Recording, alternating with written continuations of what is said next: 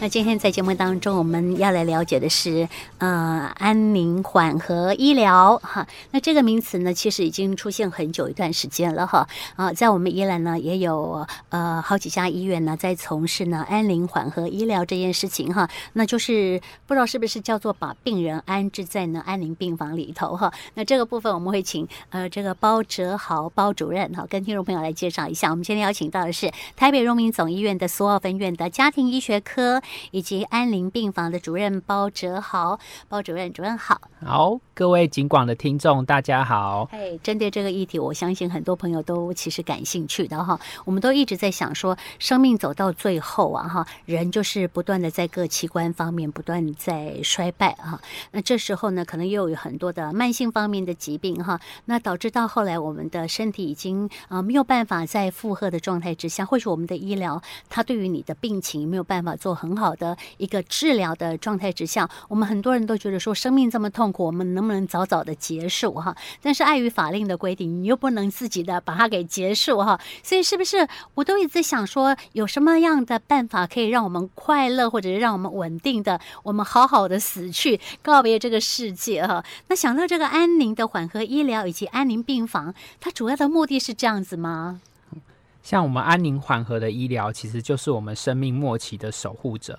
那其实大家可以看到，很多的病人当生命进入末期的时候啊，他可能会就是压胸做所谓的心肺的复苏术，然后在我们的气管插上一个呼吸管来接上呼吸器。那没有办法进食，放了鼻胃管。那血压太低，给了升压剂。肾脏坏掉，我们去洗肾。那甚至他没有办法吃，打了营养针啊，输血给强效的抗生素。嗯，那这样的情况，我们会去想说。我们用这个方法去维持住病人的生命，真的是病人他想要的吗？是，还是说是家属情感上不舍提出的要求？那用这样的方法去维持的生命，他的生命活品质是真的是很好的吗？好、哦，所以我们其实就所谓的安宁缓和医疗，这其实就是提供给末期病人跟家属好一个很好的方法。那它的定义是说，他要让末期的病人提升他们的生活品质。像末期的病人，他可能身体生理上或心理灵性上有很多的痛苦，会有很多的症状难以缓解。那安宁的缓和医疗呢，就是给予缓解性、支持性的一些医疗照顾，来增进他的生活品质。那这个部分呢，其实并不是消极的等死或是放弃治疗哦，我们只是避免一些无效的治疗跟急救的处置，让病人呢可以减少他受到这个疾病的折磨。维持他病人的生命尊严，让逝者能够善终，那留下来的家属生者能善生，那逝者跟生者之间也有可能很好的善别。这样，嗯哼。那主任，你刚刚讲的这些啊，哈，我在想说，我们是不是在整个的呃这个医疗的目的，什么叫做安宁缓和医疗？刚刚也做了介绍哈。那这样的话呢，病人在这样整个的服务的呃的治的的呃情况之下，他是不是就不会有痛，或者是不会有呃这种？嗯、让他就觉得很不舒服的一个状况。我们透过安宁缓和医疗的状态，主要是让他能够不那么不舒服，是吗？是的，我们就是以症状的治疗，让他在临终的时候并不会那么的不适。哦，这样子，那那再来，我要请教了哈，是什么样的病人有符合说啊，他来进行安宁缓和医疗的这个程度或者是条件？我相信并不是我愿意或者我要，我就可以达到呃做这样子医疗的的一个条件吧？是。那像目前安宁缓和医疗适用的对象啊，第一个就是所谓癌症的末期，那可能就是他有癌症，但对于各种治愈性的治疗效果并不好的时候。那病情急转直下，病人很多不适的情况，嗯，或像一些渐冻人啊等等的状况，那或者说我们没有癌症，但是他有一些疾病，例如说像失智症，那失智症到末期的时候，可能病人都没有反应，认不出周遭的人，那可能自己也没办法吃东西，要用鼻胃管，生活自理能力也没有，可能大小便完全失禁，也要包尿布，放尿管。哦，那长期躺在床上的这种病人，其实我们也可以符合。那再来还有很多的啊，像是我们脑部的问题，脑部的话，可能像是他中风以后，或脑部有受伤，或帕金森氏症，哦，这些也可以符合。那心脏的衰竭，哦，可能我们有时候爬个楼梯或休息的时候就会喘，嗯，那肺脏呢，可能像是我们有吸烟的人有一些慢性阻塞性的肺病啊，好、哦，或是肺脏纤维化的部分，这个也符合在我们的收案的条件里面。那肝脏的部分，像是很多病人有肝硬化的问题啊，腹水，好，甚至他肝脏的状况影响到他的肾脏或是脑部的状况，好，那这个部分呢，其实也符合。那再来是肾脏的部分，我们有很多可能慢性的肾衰竭第四期、第五期的病人，他可能有尿毒症的问题，或者是有在洗肾，啊，这个部分也可以。那最新呢，其实在今年度开始，我们末期衰弱的老人病人，其实也符合在这个安宁诊断的里面了。嗯，这是新的哦，就是过去不不是符合的。对，但但呃，最近可以符合我们收治的条件喽。对啊，因为像我们在很安养机构很多看到很多的老人家，他可能一半以上的时间都卧床。或者都限制在轮椅上，那其实也没有他自己可以照顾自己的能力，都需要靠着其他的居服的人员或者是护理师来帮助他。那这个部分，其实我们今年也纳入了安宁缓和条例，我们希望可以及早的让这些病人接受到安宁缓和的治疗。那这样子末期的衰弱的老人，其实他身上并没有插管吗？对，他就是各个衰呃身体的机能都在衰败的状态之下，他其实不需要插管，但是他就是没有办法自己有那个能力力气啊，或者是自己呃有那种呃机能去做身体自我照顾的那个条件。是哦，已经没有办法照顾自己的情况之下，我们还可以送来安宁病房喽。是因为我们其实安宁缓和条例，我们现在都希望可以提早的介入啦。嗯，那因为安宁缓和的形式其实有分为三种，好，一种就是说是病人原本还留在他原本的专科团队，那我们安宁的团队进去共同一起照顾他，是好，或者说第二种就是我们真正在安宁病房里面接受安宁团队的照护，好，或者说第三种。其实我们就是也可以，病人在自己的家里，那我们安宁的团队会定期的去家里访视，看他有什么不适的症状，去给他治疗。所以像这样的形式来说，我们其实在安宁缓和的部分都可以提早介入。那提早介入最主要的原因就是可以提早让病人，好，他可能有一些在治疗的时候有一些的不适。那我们其实都可以提早的来让他可能比较不会这么喘或这么痛的情况。嗯哼哼，那我请问一下哈，我之前曾经听过说，我们虽然说呃。嗯，假设这个月我们是在安宁病房里，你的病情稳定的状况之下，很多人都想回家啊。他认为他家里的环境是他最习惯的环境，是他最舒适的环境，也是啊、呃，那个空间当然也比我们病房的感觉更好了啊，因为毕竟是自己习惯的一个生活的领域，所以他想回家的时候，我们还是可以让他回家。但是他需要在医疗的时候，我们还是可以让他回到安宁病房里头来，是不是都很自由的做一个调整？嗯，诶，没有错。因为很多人对于安宁病房会有一个误解，说啊，我是不是安宁病房进得去就出不来了？是的，我可能我这个状况，我进到安宁了，是不是他就是没希望了？哈，他可能就要离开了，离开我们了。那其实并不是，然后安宁病房就是当我有一些急性症状的时候，我可以住院啊，去做一些比较好、比较急性的处置。好，需需要有护理师来执行，可能我们要打针剂。好的，等等的处置。那如果说我的状况改善了，啊，我们当然就是回到家里面，那就是由安宁的团队，医师、护理师、社工师、心理师或宗教师，我们会定期的到家里去访视，那给予症状的处置。那如果说又有再一次的感染或任何不舒服的话，我们再需要来住院。哦，这样可以进进出出的啊，没有问题哈。那我再请教一下，我们这个团队一定相当庞大哈。好，针对我们台北荣民总医院苏澳分院的部分呢哈，我们所谓的安宁缓和医疗，到底除了有医师、有护理师，然后有心理师，还有什么样的这个专科方面的领域的呃这个医疗的同仁会在里面协助帮忙呢？我们的部分会有像医师啊、护理师、好、嗯、社工师、心理师跟宗教师，好，还有宗教师，还有宗教师，就是看你的信仰，有些人是可能是基督教或天主教，有些人信仰佛教、道教，那我们其实也有宗教师可以去协助。像我们之前在台北荣总哦，那有更多的像是有一些像音乐的老师。哦，还有音乐、音乐的治疗或美术的老师 哦，美术画画哦，或者说像是我们在台北荣总的安宁病房还有一个治疗犬叫做欧巴，就是有一只我们每天可能查房看病人的时候，他就会跟着我们查房，然后我们的病人或家属也可以跟他互动，是哦，或帮他喂食。其实这个都是在安宁缓和里面一个。比较新的一个治疗方法。哦，是，哦、还挺不错的。在这个过程中，就像我们要养宠物、嗯、哦，会有一个陪伴的感觉。是，哦，那这个过程中，其实在病人也可以感到很需要。需要对哦，这样挺好的哈。所以我们的团队呃，可能以后有有别的呃各种不同领域的专家可以加入哈。是，是，这是我们第一阶段的访问呃包主任的这个呃内容。我们待会在收听一首歌曲之后，我们再来聊一下呃，再进入到我们整个的安宁病房里头，我们可能有什么样的一个配置啊？那再就是我们来分享一下我们身边的案例。谢谢包主任。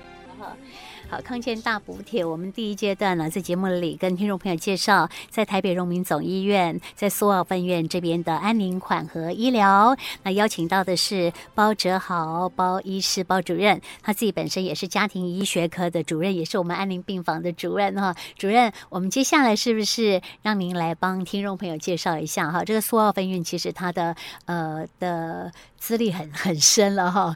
那我们的安宁病房却是比较新的设立哈。听说里面的设备相当不错哦，哈啊，那这个部分的硬体设施是不是也帮我们听众朋友也也介绍一下？那在我们安宁病房里面呢，每个房间其实都有三段式的灯光可以调整，好，可以选择比较暖色系的灯光，那有感应的壁灯可以做使用。那其实，在厕所里面有没有红外线的暖灯，不会说我们在洗澡的时候会感觉到太寒冷，尤其在冬天的时候。那我们自己也有一个 SPA 的洗澡机，哈，我们全身是可以进到里面。那我们可能护理师或家属可以一起来陪伴来做洗澡。那我们也有一个交易厅，那交易厅里面有很多书籍，好，甚至可以让小朋友玩的游戏。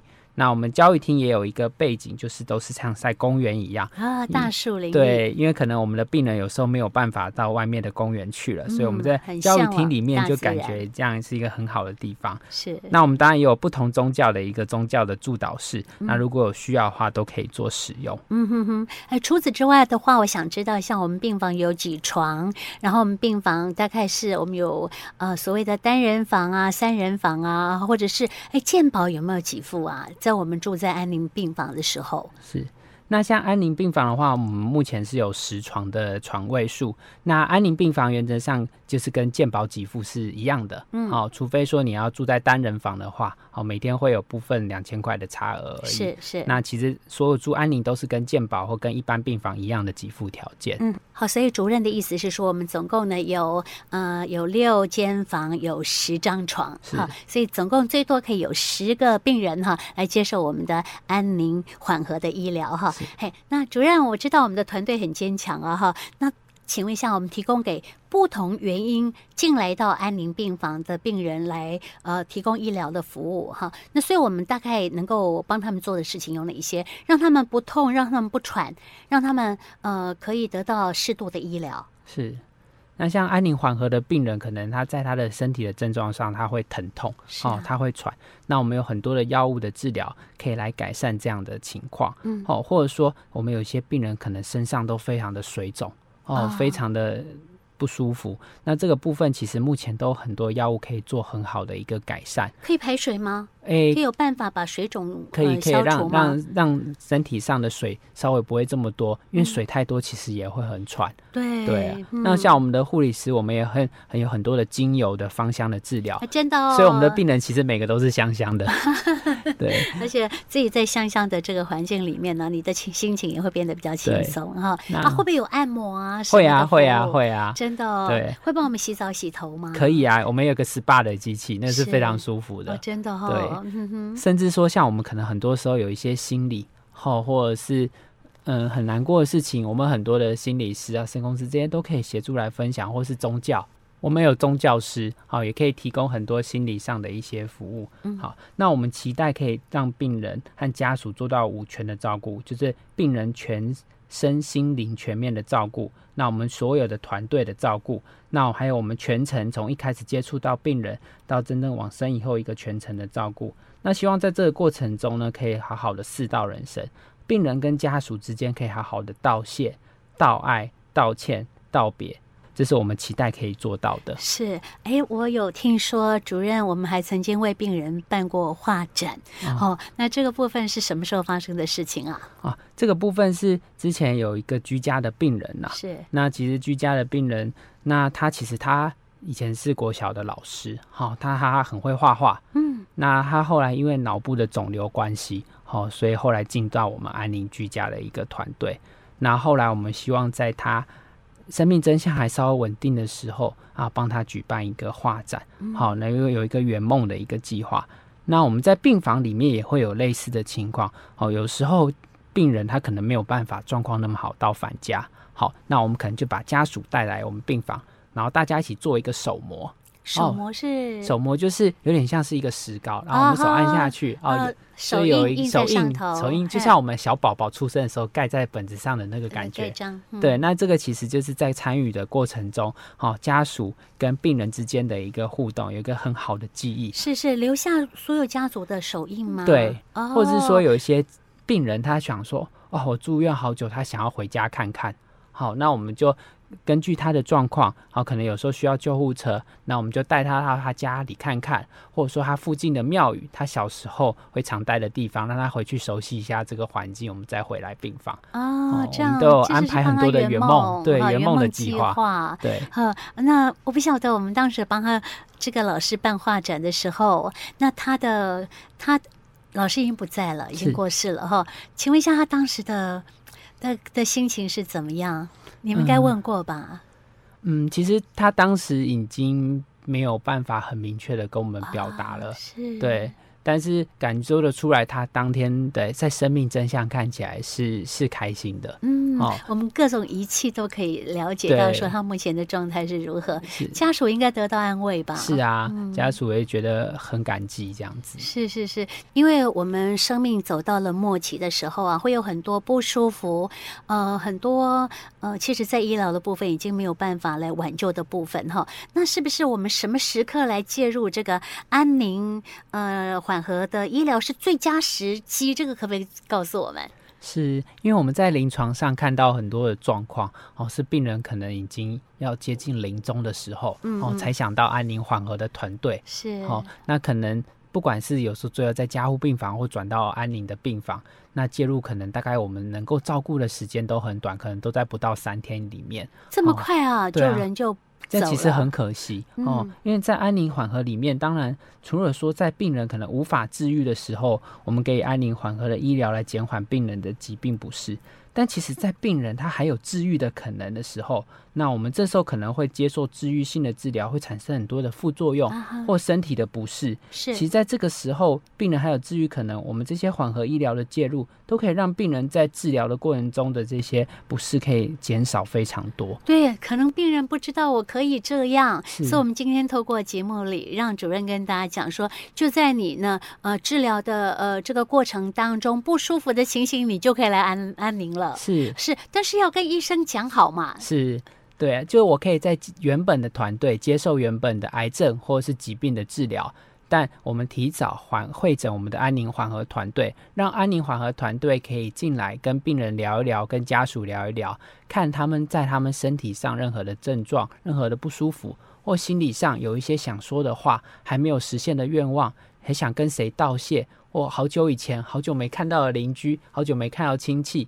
当年是不是有一些什么误会？我想要道歉，这个我们都可以在早一点的时候，在病人清楚一点的时候，都可以好好的来做。嗯嗯，好，那我们来讲了。如果说癌症的部分，我已经是末期的癌症，我现在已经进入到化疗的阶段，我这个时候就可以请呃我们同一家医院的安宁呃缓和医疗，还是我可以？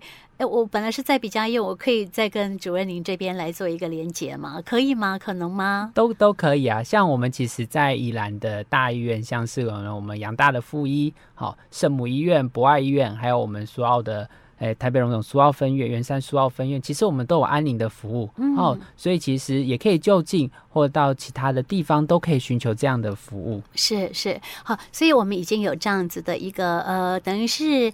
我们跟密家医院的合作也有成功的案例吗？有有，对，或甚至我现在手上有很多是，因为我们宜兰地区的特性，很多病人想要留在家里面。对，好、哦，那其实我们也可以在家里面，那我们定期的去访视，啊，我们随时会有个赖的群组，那病人有什么的状况，哦，家属其实也可以告诉我们，那我们可以教导病人跟家属我们要怎么处理。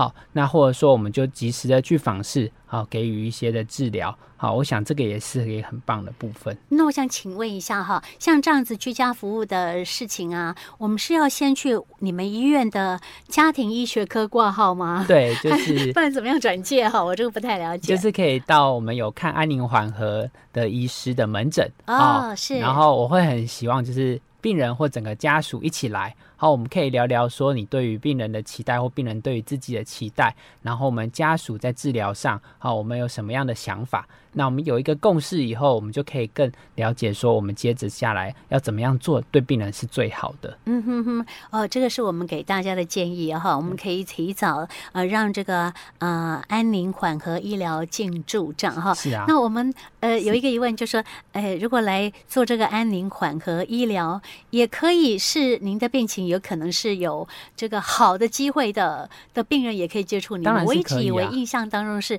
已经走到了生命的末路了，我们才会走进到安宁缓和医疗，所以难怪大家的误会就大了。是，就一直以为说就是要走这个不归路，其实还是有这个在恢复恢复。有恢复健康的可能吗？是啊，因为我们最重要的做的就是缓和他的不舒服的症状，是缓和不舒服。所以有任何的情况，只要他符合他现在的疾病，其实就可以进到安宁缓和医疗了，不用真的等到已经很末期了、很晚期了才进来，其实都真的很可惜啊。嗯哼，对啊，像我们刚才有讲到说一些很不舒服的维生医疗，对哦，甚至现在新的也有一些预立安宁缓和跟维生医疗的意愿抉择书都可以做签立。哦，我可以事先在我现在就决定说，在我生命末期不要接受这些维生医疗，注记在健保卡里面。哦，这个部分其实我们下回也可以再来去做一些分享。对对，这要要花三千块吗？哎，这个部分就是看病人的数量啦，好，还有看签署的数量。我们会鼓励大家一起团报，好，哦、一场就是三千块啊、哦，所以你三个人就是可以一起 share 这个。因为我们在真的假的，在这个团队是。在智商里面，我们要签署嘛，其实要两个家人见证人，对，因为其实可以三个人一起来，然后互相当这个签署的见证人。啊哈哈，对，三千块就解决了团报，对，那今天就办爷哈，好，所以这个部分预立医疗的部分，我们可以找下一次有空的时间再请啊包哲豪包主任跟我们听众朋友在节目当中做介绍一些哈，嗯，要让我们再了解一下。好，啊，其实生命。呃，每个人都有最后结束说再见的时刻哈。我们希望说我们走的这条路能够是安心的，然后是呃可以有计划的、有规划的，然后没有遗憾的哈。走完人生这条路。对啊，在病人的生命末期，我们都很努力的去试着可以减轻病人的痛苦。维持他的生活品质跟尊严，然后也试着可以支持着家属继续的走下去。嗯，好，我觉得对的事情是值得一直在做下去的，是很棒的医师哈，包哲豪包医师也郑重推荐给大家。那么我们之后还会有别的议题在节目当中来跟大家聊聊哈。今天非常谢谢包主任，好，来帮我们讲到这个安宁缓和医疗，谢谢，再见，谢谢。